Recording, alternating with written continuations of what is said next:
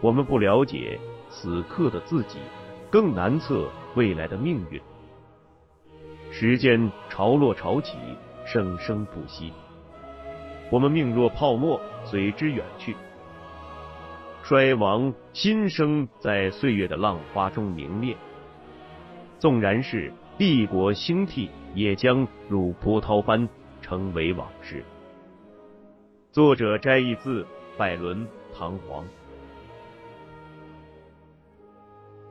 在理想、信仰与野心、欲望纠缠裹挟的时代，在权力与金钱对人性异化的漩涡里，一个人半生的追求、挣扎、迷惘，一对灵魂二十余载的爱恨聚散，一群七零后海归所经历的1997至2009年的中国当代史。请听长篇小说《丹尼往事》，作者葛望川。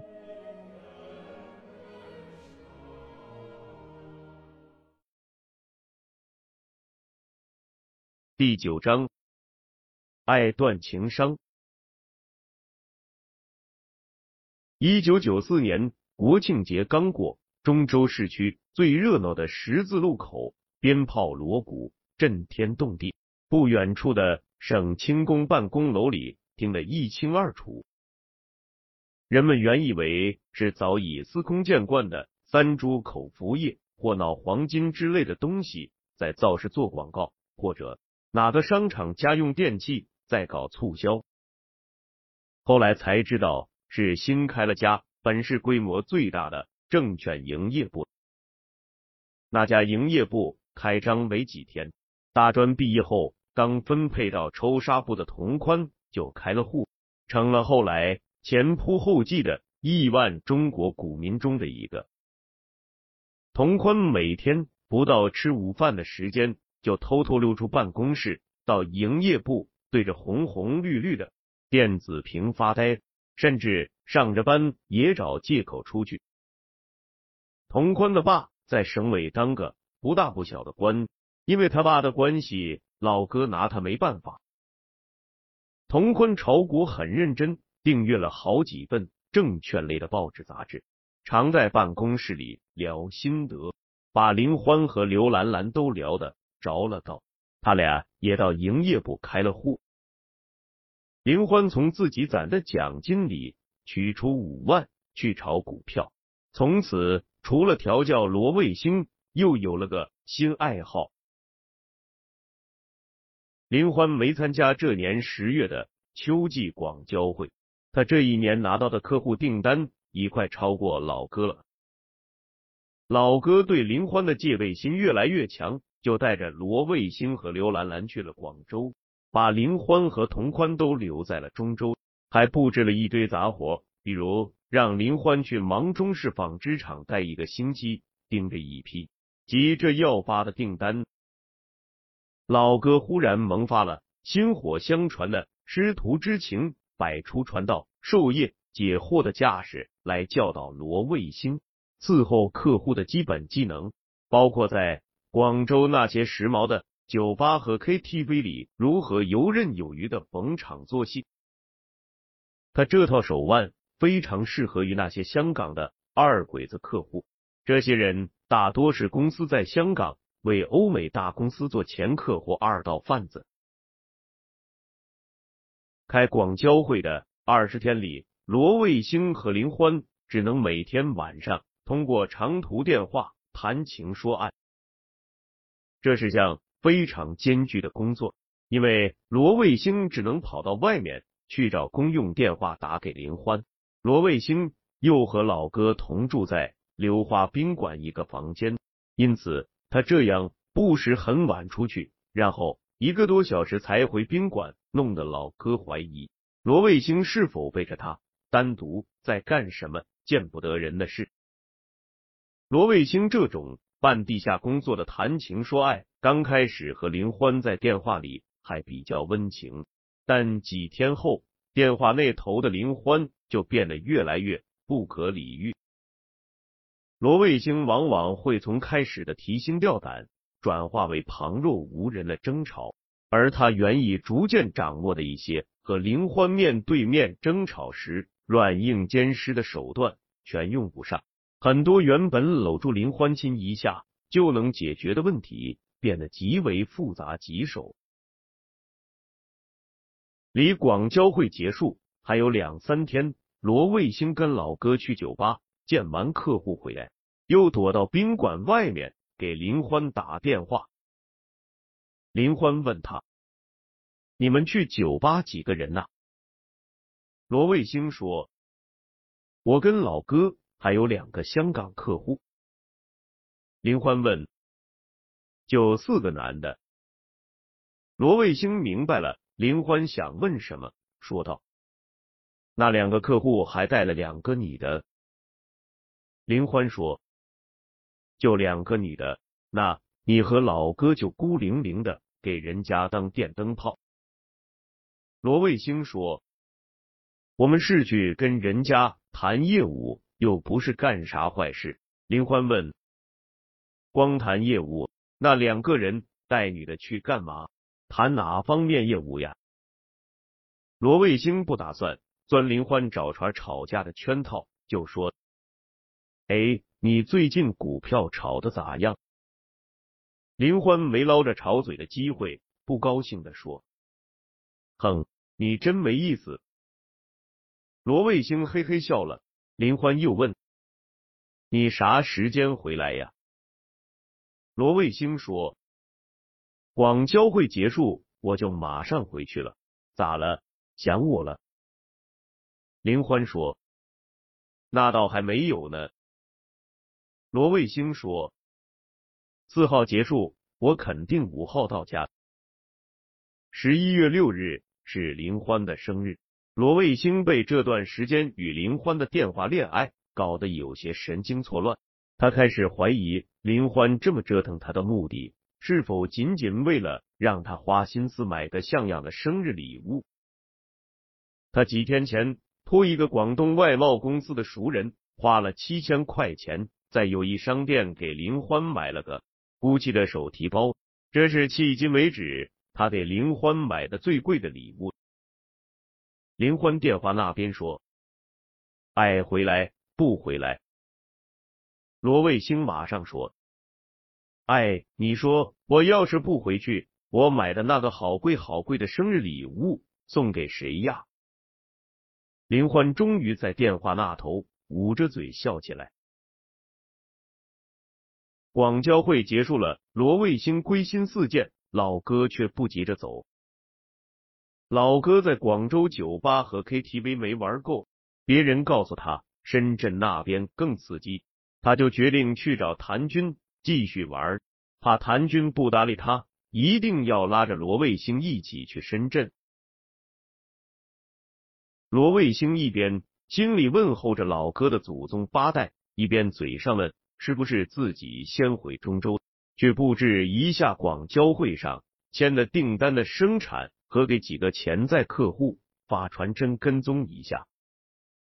老哥拿着根牙签，剔着牙，撇着血盆大口说：“订单的事不差这几天，刘兰兰也参会了，你把手头的订单给他，让他去了解一下几家供应商的生产计划，那几个客户。”就更不用急了，回去再联系也来得及。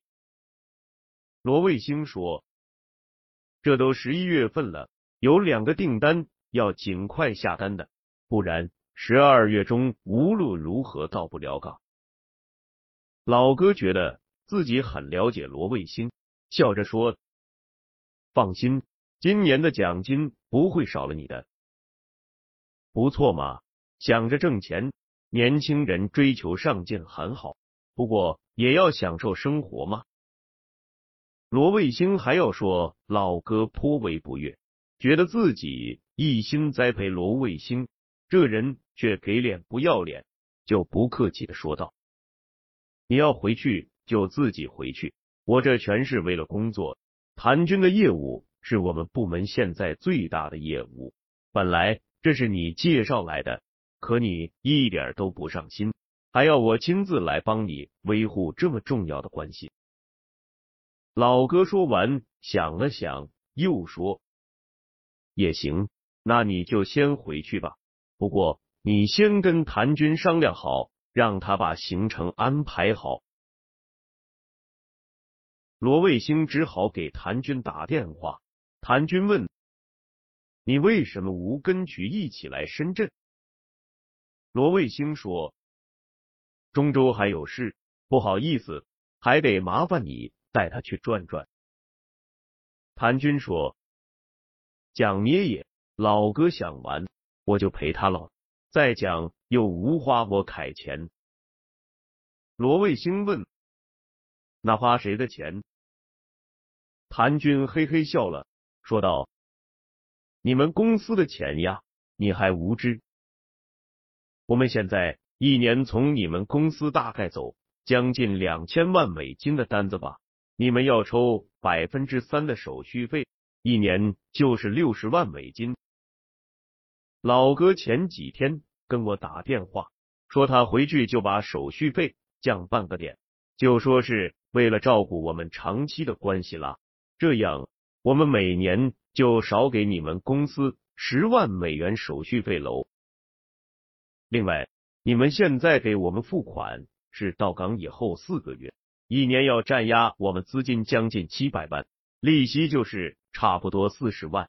他以后会把付款期提前一个月，我们一年又可以节省大概十万美元的利息费用。两项加起来给我们省了二十万。这二十万里，他要我给他个人六万美元。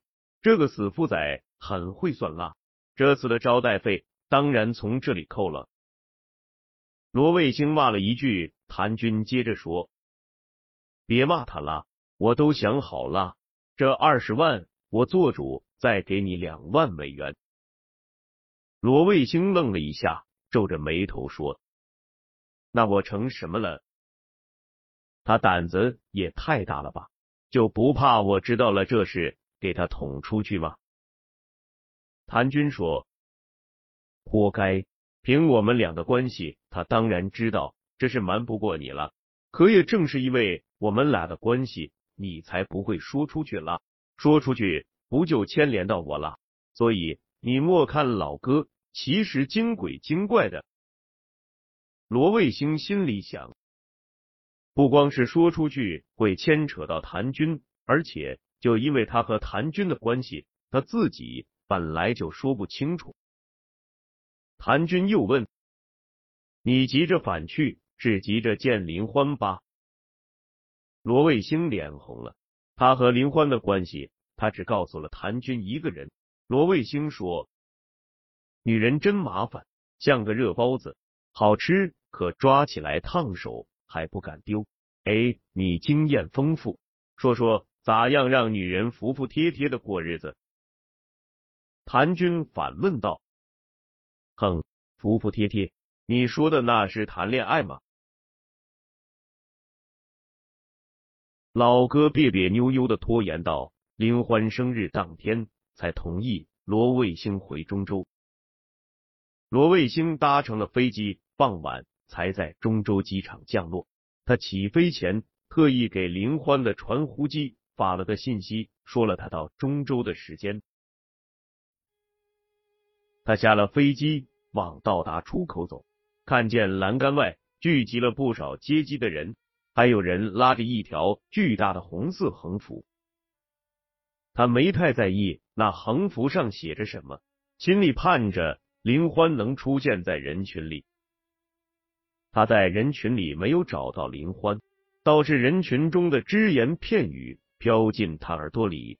一个人说：“这大师可不得了。”另一个人说：“这个张辽元是武当山张三丰的后人，他那个战天斗地辽元神功。”又一个人说：“啥呀？张三丰从小练的是童子功，一生不近女色，咋会有后人？这张辽元是个科学家。”张辽元，罗卫星打了个冷战，他抬头一看。那条巨大的红色横幅上写着：“热烈欢迎高能物理科学家、气功大师张辽元莅临本市。罗卫星暗想：不会吧，名字居然一模一样，怎么还是个科学家？他一时忘了林欢，绕到那群围着那个大横幅等候的人群背后，问一个翘首盼望中的中年妇女道：“大姐，你接人？”那女的看了他一眼，转头继续张望。罗卫星指指那大红横幅，又问道：“在等这个张辽元？”那女的说：“嗯。”罗卫星问。他是哪里人呐？那女的说：“人家从北京来，在北京刚被国家领导人接见过，来咱中州市做代工报告会的。”罗卫星问：“我问他哪里人呐？”那个女的说：“哪里人？呃，也不知道。你们这些年轻人一点都不关心国家大事，该看看报纸。”报纸上都登了，他是张三丰的嫡传弟子。他不光是会气功，有特异功能，人家还是个科学家。前一段时间，咱中州不是要从芒手山里引水过来吗？引水渠开到芒手山的一处地方就开不动了，咋挖咋塌。张大师去一看，说那里是咱合川省的神脉，有条时空隧道，只要一挖。所有的东西都消失了，张大师就发功移了那个时空隧道，这才把水渠挖成的。你看，这不是登这件事的报纸。说完，把一张报纸拿给罗卫星看。罗卫星实在不相信，这年代还有人信这些东西。又等了十几分钟，还不见人出来。忽然，人群背后发一声喊说。张大师不从这里走，已经被人从贵宾通道接走了。人群纷纷刮噪，说这帮人太不像话了，连和大师见面都走后门。一个举着那个大红横幅的人气得把杆子扔在地上。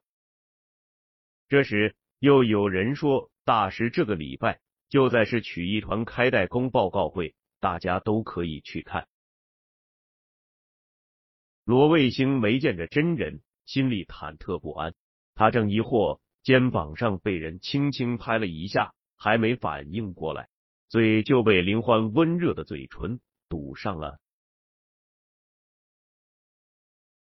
与林欢在诺塞克尼斗小别胜新婚缠绵的一夜，本应让罗卫星从满足中醒来，可早晨的阳光照在他脸上时，他却没一丝惬意。脑子里又出现了昨天在机场的那件事。他上班一进办公室，发现林欢大模大样的把那只七千多块的 GUCCI 手提包放在办公桌上，他心头一紧张，觉得自己脸烧心跳。忽然意识到此刻老哥并不在，而且自己买这个包，老哥也没看到，这才放下心来。林欢看他进来，还明目张胆的冲他撅着嘴抛了个飞吻，气得罗卫星瞪了他一眼。刘兰兰和童宽也在，两人办公桌对着坐，刘兰兰在喝茶看报纸，童宽又是刚从营业部回来，正坐在那打瞌睡。罗卫星在办公室角落里翻遍了这几天所有的报纸，没找到任何。关于一个名叫张辽元的气功大师的消息，刘兰兰是最精通这些装神弄鬼事情的人。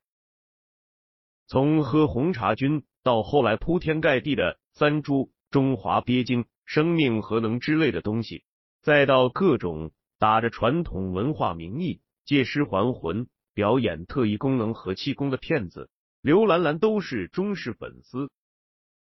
罗卫星问刘兰兰：“刘姐，最近又有啥特异功能气功大师来中州吗？”刘兰兰喜欢别人跟她打听这方面的事，一听罗卫星问来了兴致，两眼放光，语气神秘的说：“你问的巧嘞，昨天就有个大师来中州，神的很。你知道最近芒手山上那个引水工程吗？”罗卫星已知道他要说什么了，他问：“那大师是不是姓张？”刘兰兰说：“你知道了，知道了，还问呢。”他为没能把那个谣言完整的传完而遗憾。罗卫星说：“我也是听别人说了半拉子，这大师在哪演出呢？”刘兰兰说：“啥演出？那叫代工报告会，就在曲艺团排练场。这个月要做几场呢？今天晚上就有一场，我要去，一场要五十块钱，我每场都去。”罗卫星有点好奇，问道：“这东西看一场要五十块，去一次还不够吗？”童宽虽然是办公室里年龄最小、来的时间最短的，但一直认为自己在部门里的地位仅次于老哥，所以老哥不在，他常在办公室表演八号司令的领导。此时插嘴道：“我说刘兰兰。”这姓张的咋不让你多签几个订单呢？要么你让他做个法，把下面工厂的生产进度加快点。刘兰兰眨着眼，不明白童宽想说什么。童宽说：“你是老同志了，整天在办公室装神弄鬼，咋能心思都不在工作上？”童宽又把脸转向罗卫星说：“小罗。”我看你最近工作上也有些松懈，不要以为自己有了一点成绩就轻飘飘的，多向有经验、有上进心的同志学习。罗卫星不想搭理他，刘兰兰变了脸骂道：“你个最怂，毛还没长全呢，冲啥老玉米棒？”老哥不在，办公室的三个人都放了羊。童宽又去了证券营业部，连林欢中午吃完饭也去了，一直到下班也没回来。罗卫星下班取了自行车，出了公司大门，见刘兰兰在他前面骑车走了。罗卫星推着车，站着犹豫，想着气功大师的事，一时拿不定主意，是去跟三爷爷商量，还是回家。去跟林欢再升温一下昨晚的感情，他最后决定还是去省曲艺团看看到底这个气功大师是不是张大贵。省曲艺团的排练场能容纳两三千人。罗卫星骑着自行车来到排练场，发现外面已经人头攒动，还有黄牛在倒票。罗卫星刚存好自行车，就有个黄牛晃悠过来，问他要不要票。两人讨价还价，罗卫星花了一百块钱买了一张原价五十元的票。他拿着票往排练场里走，检票的人验了票，递给他一个白搪瓷盘子。他问这是干什么用的？检票的人说待会大师发功。台下接工要用，他拿起来那个盘子看了一眼，手指敲了一下，就是个普通搪瓷盘子，但上面印着两行字，上一行是讲人体高能物理科学的最前沿进军，下一行是著名气功科学家张辽元同志代工报告会专用。他进了会场，发现身边每个人手里。都拿着个白搪瓷盘子。主席台后面的红色幕布上挂着一个大横幅，红底金字写着“人体科学战天斗地，燎原神功，科学家张燎原代工报告会”。主席台上摆了一排桌椅，桌子上铺着红布，摆了几盆鲜花，桌面上铺满了锦旗，漆面垂下来，上面写着诸如。神功济世、人体科学先锋之类的赞誉。每个座位前桌子上摆着名牌，显然是给要做报告发言的人留的。场子里乱哄哄了三十分钟，已经坐满了人，两边过道上也挤得头挨头，肩并肩，几乎每个人手里都拿着个白色的搪瓷盘子。主席台上从幕布后面走出来七八个人，台下忽然有几个人站起来，带头卖力的鼓掌，一下子现场的人像着了魔一样。跟着疯狂鼓起掌来，那七八个人乱糟糟的按桌上的名牌找座位，安顿下来。坐在张辽元名牌后面的是一个光头、戴墨镜、一副络腮胡子的人。罗卫星不能从面孔上一下子确定是不是张大贵，但觉得体态、身形很接近。一个戴老花镜。七十多岁模样的老头开始讲话，手里拿着讲稿，抖个不停。他自称是合川省气功协会的主席，接着声音嘟嘟囔囔，听不清了。讲了一会儿，他又介绍台上的七八个人，除了张辽员外，还有几个省市政府机关不同级别的离退休干部。然后他又开始嘟囔了几分钟，大致意思是。很多人不相信气功是科学，就像当年很多人不相信地球是圆的，大家都以为地球是平的。如果是圆的，那另一头的人不是就掉下去了吗？今天的气功就是人体科学前沿的科学，是会引起一场巨大科技、文化、人类社会革命的最高科学。台下一阵嗡嗡声。罗卫星听身边人说，这老头以前是省委级别很高的领导，退下来当了气功协会主席。那个老头说完，点点头。台下一阵暴风雨般的掌声。又一个人站了起来，罗卫星一眼就认出来，这人是久违了的大学时候的系主任滕清泉。滕清泉依旧是一副。油光水滑，更加营养过剩的样子。他一开口就声音洪亮，字正腔圆，大声自我介绍是合川工业大学的副校长。他接着说道：“多年以来，张辽元大师在美国、英国、法国、日本坚持进行多项对于人类健康和生命具有重大意义的科学实验研究，已经取得许多。”重要科研成果。由于张辽元大师的高功大德，由于他的深刻哲理和神奇魅力，赢得了各国领导人和民间人士的广泛重视和赞许。很多国家的领导人多次接见他，他被称为东方达芬奇、中国气功界的爱因斯坦，并且荣获这些国家的荣誉公民、荣誉市民称号。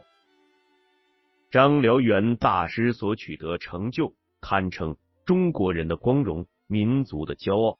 张辽元大师和我们合川省和我们中州市人民有着深厚的情谊。